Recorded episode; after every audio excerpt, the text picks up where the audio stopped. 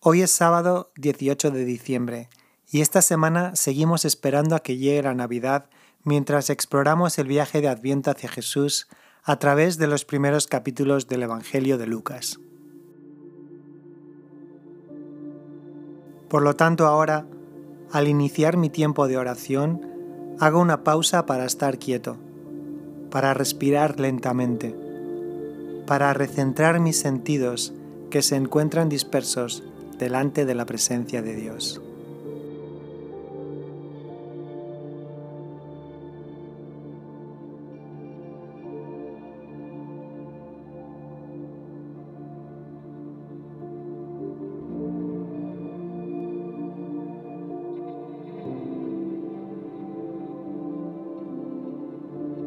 Señor, en esta época de ajetreo, por favor, ayúdame a estar quieto.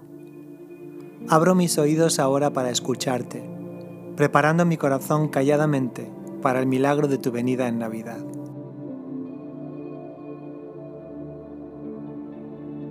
Hoy escojo regocijarme en la protección de Dios, uniéndome a la alabanza ancestral de todo el pueblo de Dios en las palabras del Salmo 138.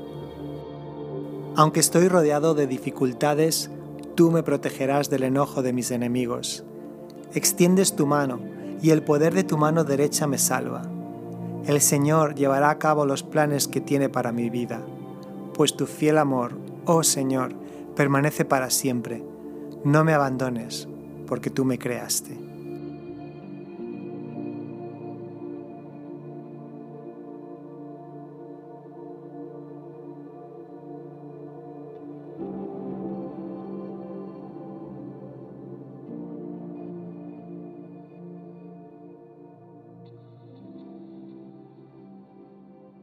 Hoy sigo meditando en el cántico de Zacarías, en el que él expresa gratitud por la misericordia, la protección de Dios y el regalo de una vida sin temor.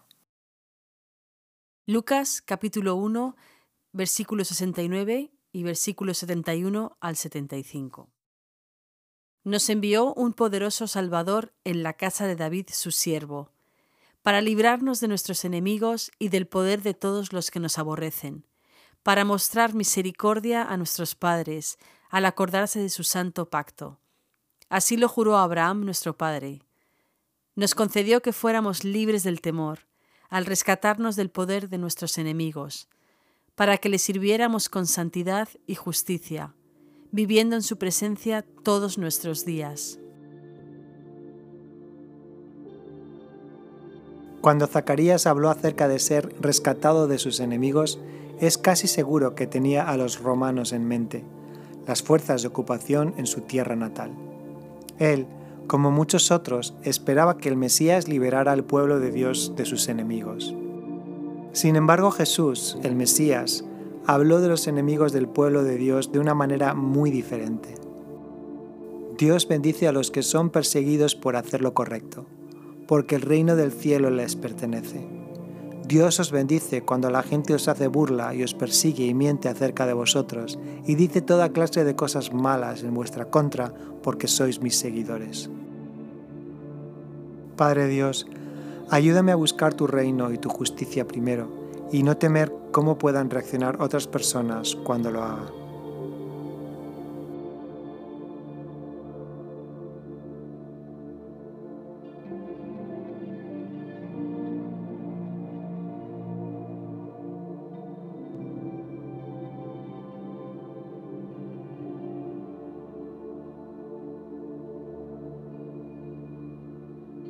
Según cita Puertas Abiertas, más de 340 millones de cristianos sufren persecución y discriminación sencillamente porque siguen a Jesús. Padre Celestial, usando las palabras del cántico de Zacarías, clamo a ti. Sálvales de las manos de aquellos que les odian, te pido que les rescates.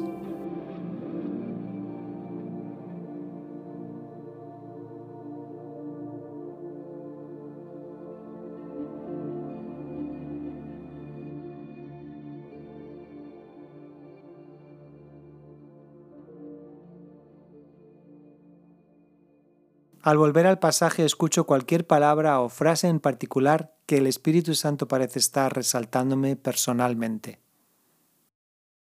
nos envió un poderoso Salvador en la casa de David su siervo, para librarnos de nuestros enemigos y del poder de todos los que nos aborrecen, para mostrar misericordia a nuestros padres al acordarse de su santo pacto. Así lo juró Abraham nuestro Padre. Nos concedió que fuéramos libres del temor, al rescatarnos del poder de nuestros enemigos, para que le sirviéramos con santidad y justicia viviendo en su presencia todos nuestros días.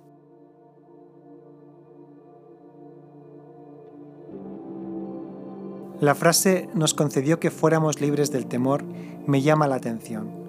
En la primera epístola de Juan dice que en esa clase de amor no hay temor, porque el amor perfecto expulsa todo temor. Me pregunto, ¿cómo sería vivir y servir a Dios todos mis días lleno de amor? sin dejar un hueco ni para el menor de los temores?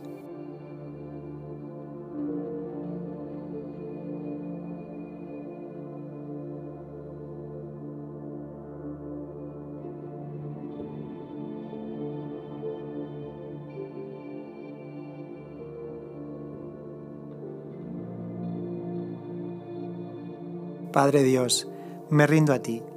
Te pido que me liberes de todo temor los grandes y los pequeños también, y desplázalos con tu perfecto amor.